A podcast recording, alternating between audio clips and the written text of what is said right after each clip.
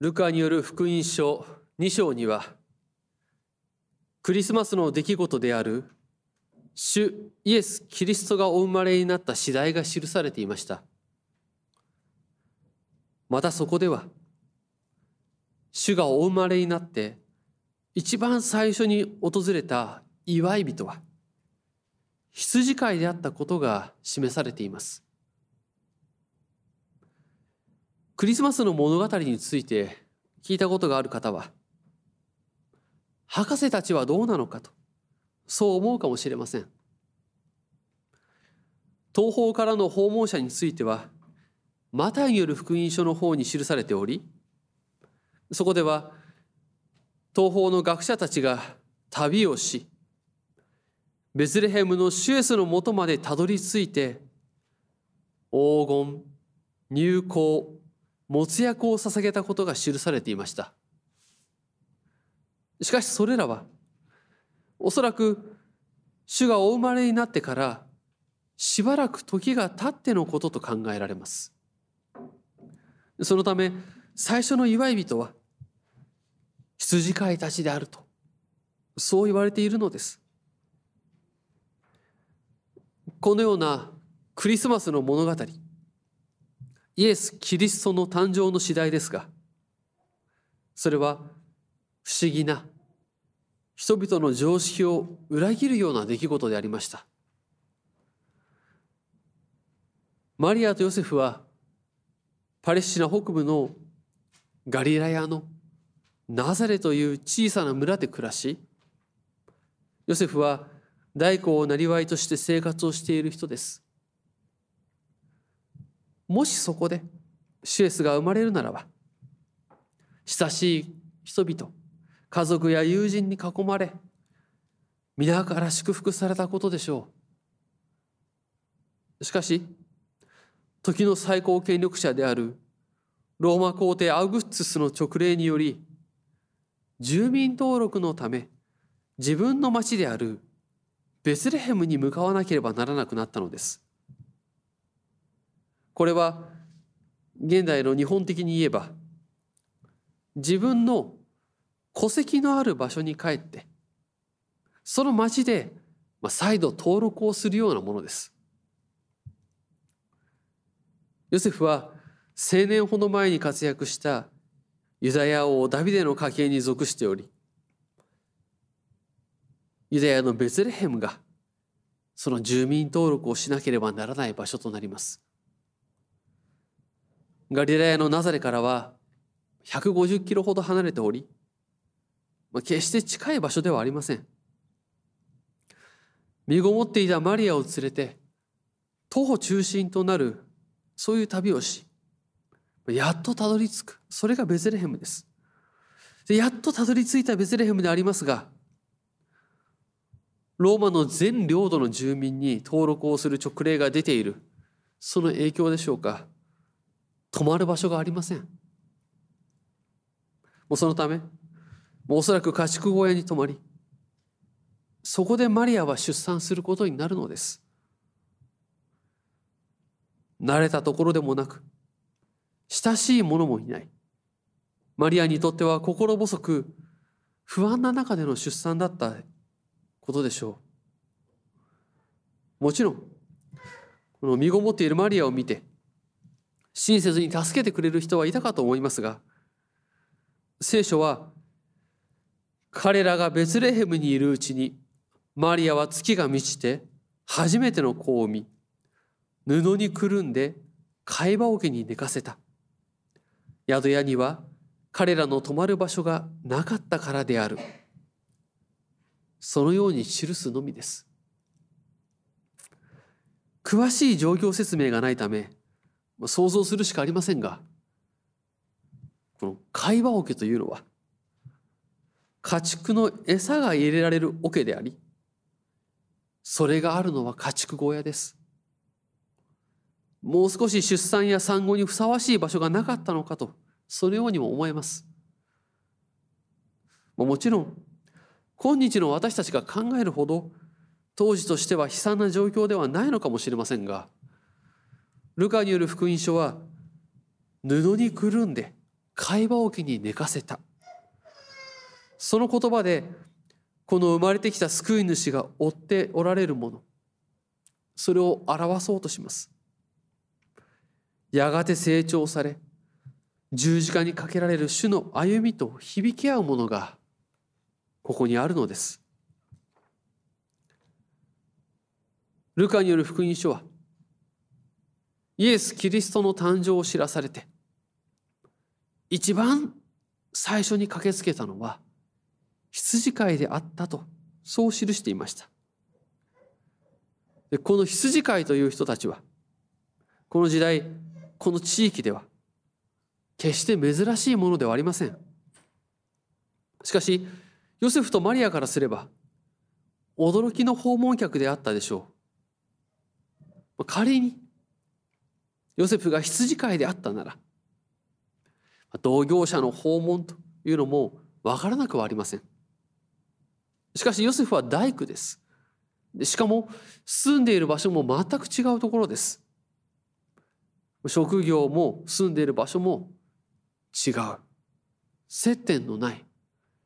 予想もしない訪問客です。そのような最初の訪問者であった羊飼いでありますが彼らの特徴がその仕事によって示されます。羊飼いの仕事は大きく3つになります。一つ目は羊を緑の牧場に導いてそこで草を食べることができるように羊を養うことです。二つ目は獣やさまざまな危険から羊自身を守ることです。三つ目は羊が傷ついたり病んでしまった時にそれを手当てして癒してやることです。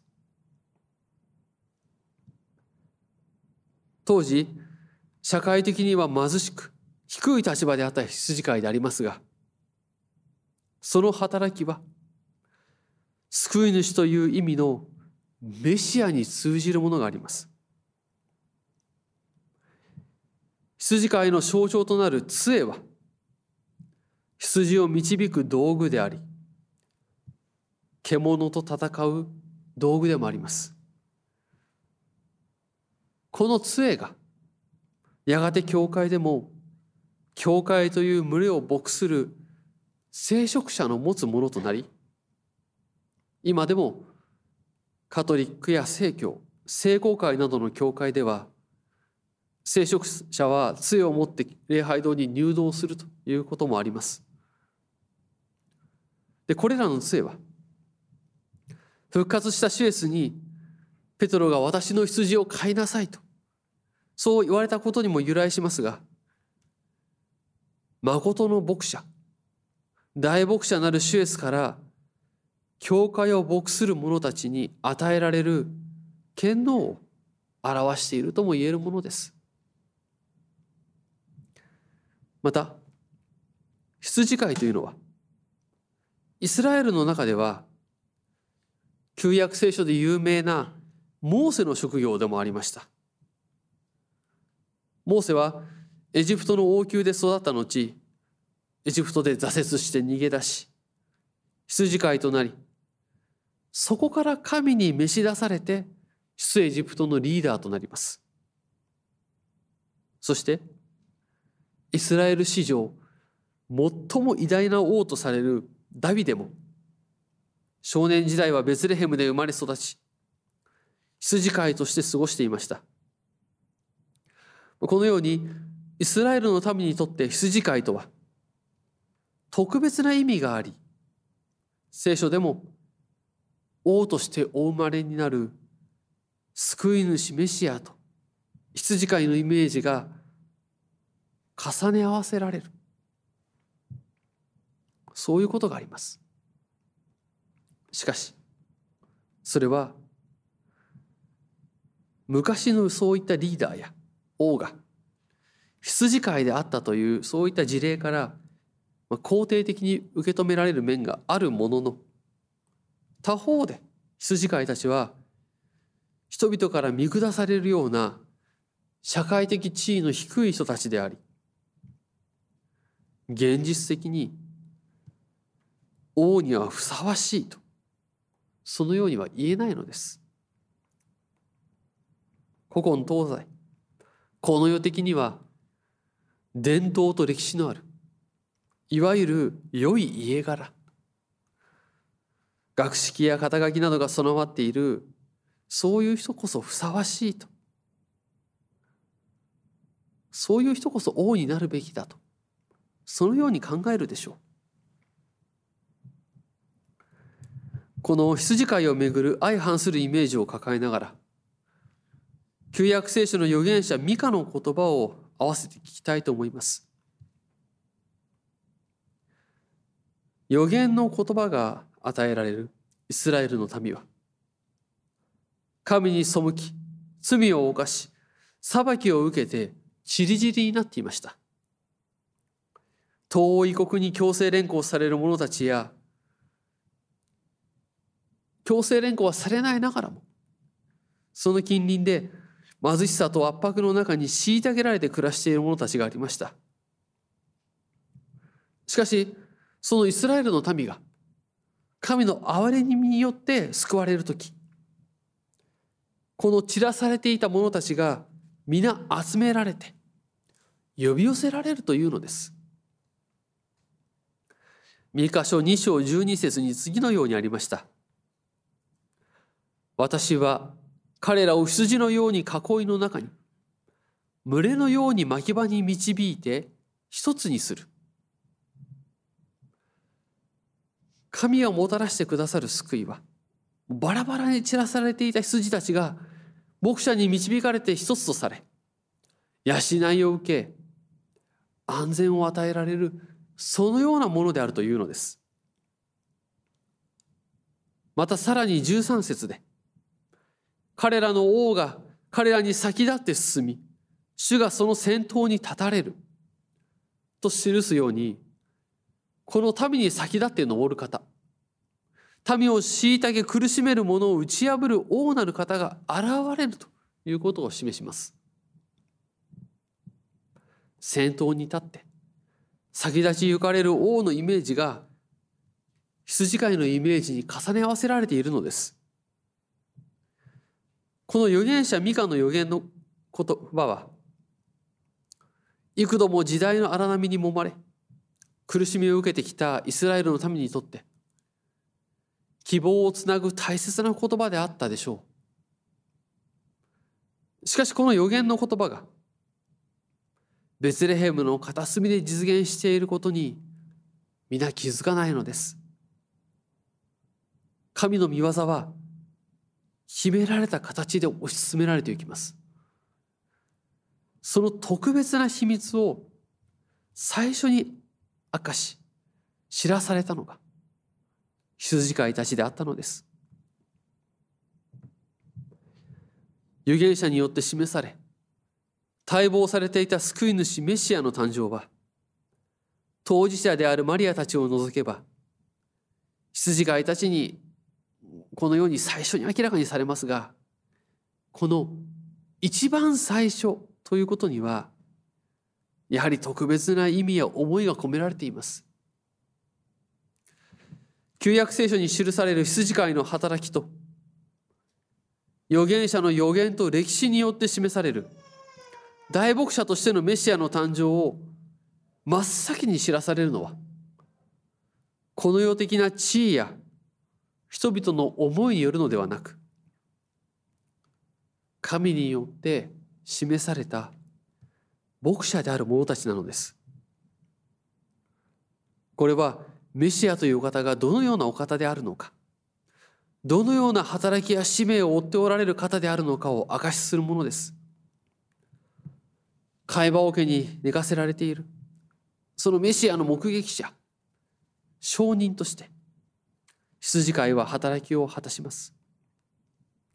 そしてこの会話桶から始まる救い主である主イエスの歩みと働きは新約聖書によって明かせられるように、まさに大牧者の歩みであり、同時に王として弟子たちに先立って進み行かれるものでした。シエスが十字架につけられる地であるエルサレムに向かう時先立って進みエルサレムに登っていかれたと福音書が記しているように誠の王として預言者ミカの預言した通りに主は先頭に立ち先立ち行かれるのです。その始まりが会話桶であったのです。このような聖書に記されている救い主の誕生の次第はその記事は昔のおとぎ話としてしか聞くことができないものでしょうか。あるいは訓話としてそこに人の生きる道を教える何かしらの道徳的倫理的な教えを読み込めばよいのでしょうか。聖書の長い歴史を貫いてそして教会が誕生して今に至るまでのその2000年を超える歴史を貫いて変わらないものがありますそれは人間の罪に苦しむ現実です時代は変わり文明は発展し社会体制は変革し人々の暮らしは聖書のそれとは全く別次元のものになっているとも言えるでしょう。しかし全く変わらないのが同じ人間として抱え持っている罪の現実です。神なき者、牧者なき者が追う迷いや混乱であります。人は簡単に争います。他者を蔑み、自らを高く上げようとします。傷つき痛み、悩み苦しみがあります。それが私たち人間が抱える弱さであり、罪の現実であります。しかし、この私たちの現実があっても、私たち一人一人が自らの罪の現実に目を向けていくとき、聖書の言葉がまるで天使が現れるかのように光り輝き、その言葉が心に響き渡るものとなるのです。そして大牧者なるシュエスが復活して今も生きて、これらの御言葉を杖のように私たちに向けて迷いから引き出し、獣のような悪の牙から守り、傷んだ傷を手当てしてくださることを受け取るものとされるのです。私たちが目を向けなければならない、その具体的な一人一人の罪の現実を今ここに挙げていくことはできません。私たち一人一人が恐れずにその現実と向き合いながら神への祈りとともに聖書の御言葉に聞くより他ないのです。しかし、聖書の御言葉に聞き、祈っていくときに、時義にかなって、人知をはるかに超えた神秘としか言いようのない示しを受けるでしょう。聖書の御言葉を自分のための、自分に向かって語られている言葉として受け止めることができるようにされるのです。そしてそれは一人の内的な心の中の出来事として起こるのではなくこの救いに預かる人々の群れの一員として迎えられそこに加えられる出来事となります。主によって集められた教会の一員とされ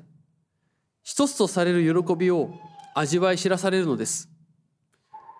一つの群れとして互いの弱さを思いやりつつ受け入れ合いつつそれぞれに与えられている賜物を用い主を賛美し